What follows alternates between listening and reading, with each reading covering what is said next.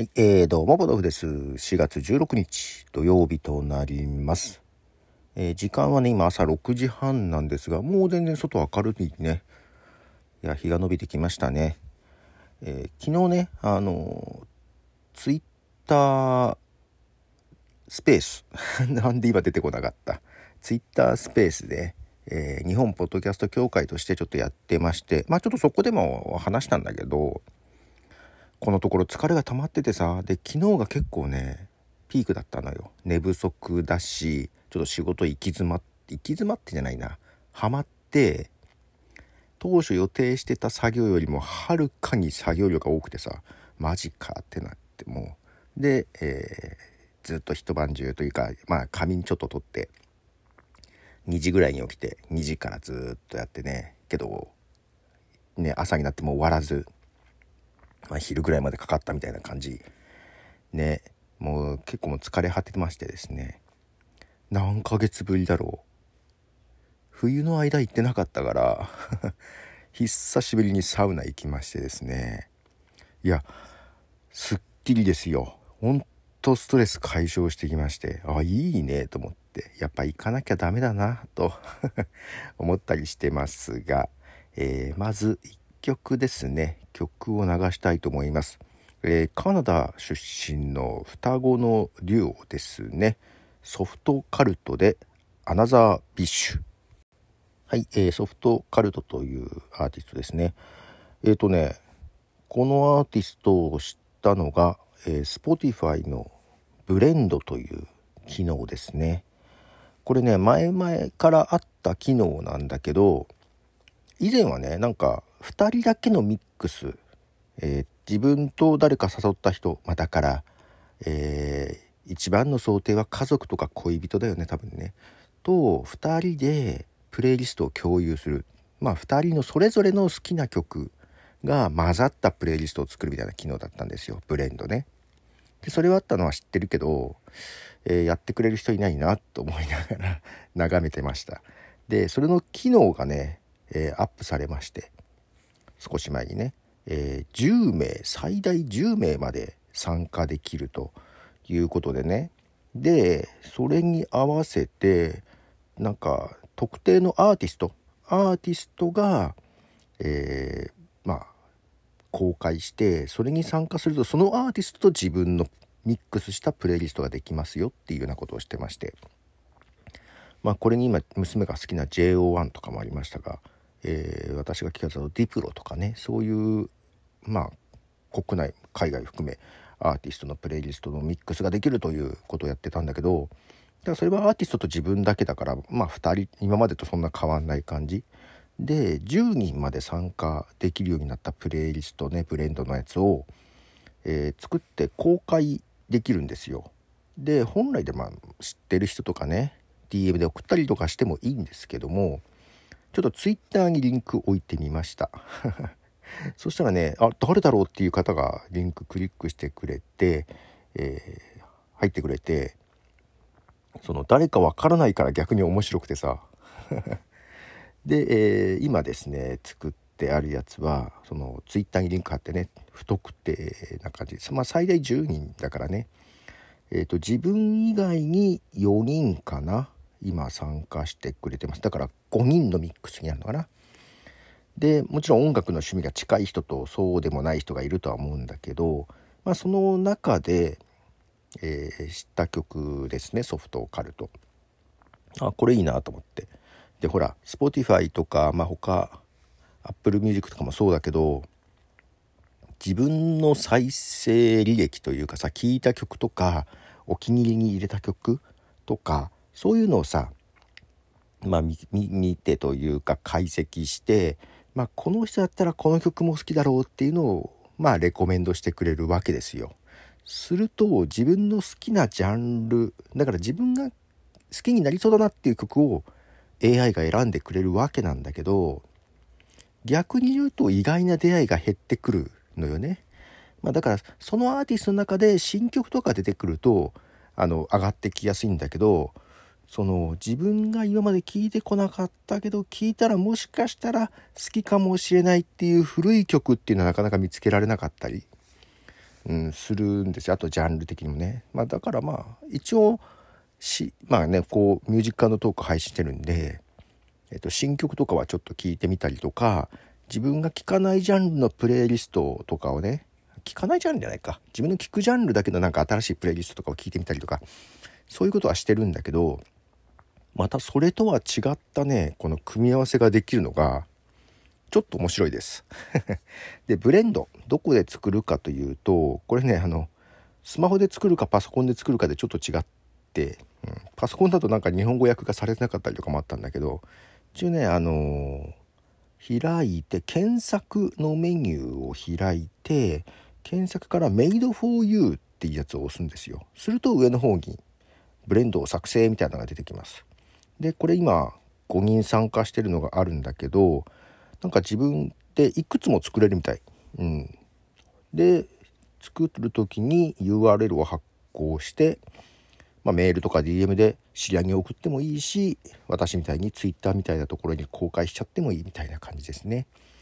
でえっ、ー、とまあ嫌なら消すこともできる。で前のねブレンドは参加した人しか聞けなかったのかな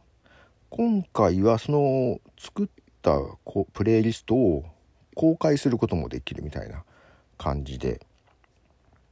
で面白いのがえっ、ー、とね結局その今だと5人いてまあ5人でその人が聴いた曲とか、うん、お気に入りには入れてなくても聴いた曲よく聴く曲みたいなやつが入ってくるんだけどこの人の好みで入ってきましたよっていうのが分かる感じで曲の横にね追加した人っていうことでアイコンが出るんですよ。で、えー、この人が好きな曲みたいな感じの紐付けみたいな感じがあるんだけど中には2人とか3人のアイコンが並んでるああだからこの人とちょっと合うんだこの曲で共通してるんだみたいなのもなんだかわかるみたいな。で今5人だから自分以外は4人だけどえー、あこの人だって分かる人が2人分かんない人が2人みたいな感じでその分かんない人の1人は海外の方かな。あのこのブレンドのプレイリスト50曲入って毎日更新されるみたいなのね、うん、それも面白いなと思ってんだけど毎日ね。で、まあ、更新されても同じ曲が入ってきたりするんだけどね。で毎日更新される中で50曲中の1曲が今グレーになってるのよ。つまり聴けない。うん。これだから日本では聴けないんだろうなと。で海外の Spotify では聴けるみたいな感じなのかな。ということはこの方海外の方？みたいな感じで。非常にえどういうきっかけ？えツイート？みたいな。なんかね。ツイートか Spotify の中でも検索されるのかな？ちょっとわかんないけど。この知ってる人がねああこういうの聞いてんだって分かるのも面白いし知らない人が入ってきてこれ？あこういう曲誰だこれ？みたいなのもねちょっと面白いので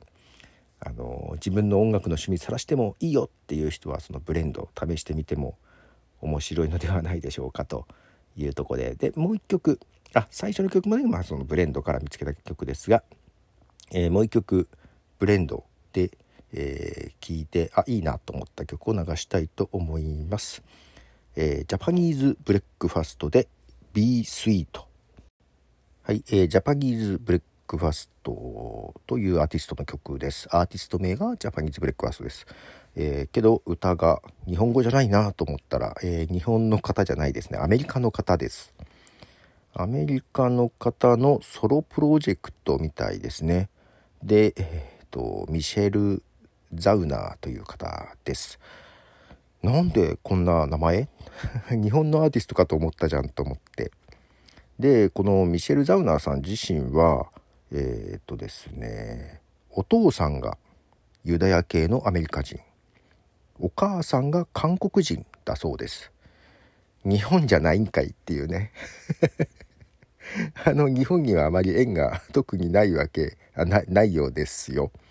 でえー、なんでこんな名前にしたのかというのをウィキペディアによるとですね、えー、外国の響きのあるジャパニーズとアメリカ的な響きのあるブレックファスト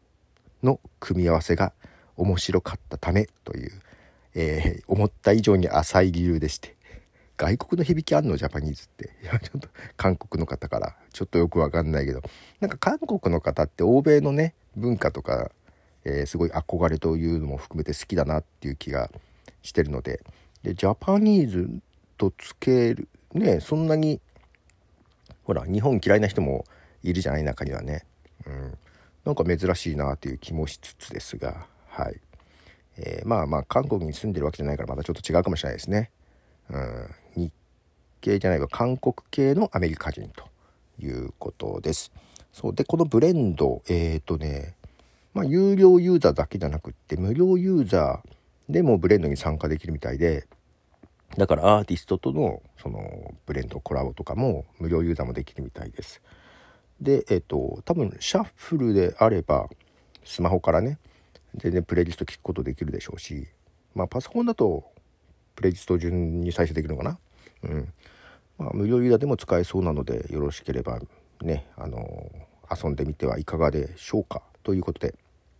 えー、Spotify で、えー、機能が強化されたブレンドという機能の紹介でした。はい。えー、今日は土曜日。えー、っと、朝からですね、息子の iPhone を、えー、買いに行く予定でございます。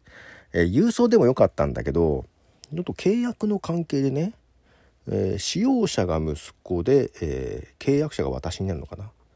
で、あのオンラインでその息子の機種変更のやり方が微妙に分かんない部分があって、うん、で、えー、自分ねあそうオンラインだとソフトバンクで契約になるのか。結構ね自分ねApple Store でいつも買うんですよ、うん、しかも行く感じで足を運ぶ感じでなぜかというと、えー、まあいろいろ聞けるというのとその契約の曖昧なところとかもね、うん、もう聞いた方が早いかなと。ね、オンラインだとね、分かりやすくはいいんだけど、ちょっと、なんかあの、使用者と契約者が違う場合とか、ちょっとね、自信がない。なんか進めていて自信がなかったんですよ。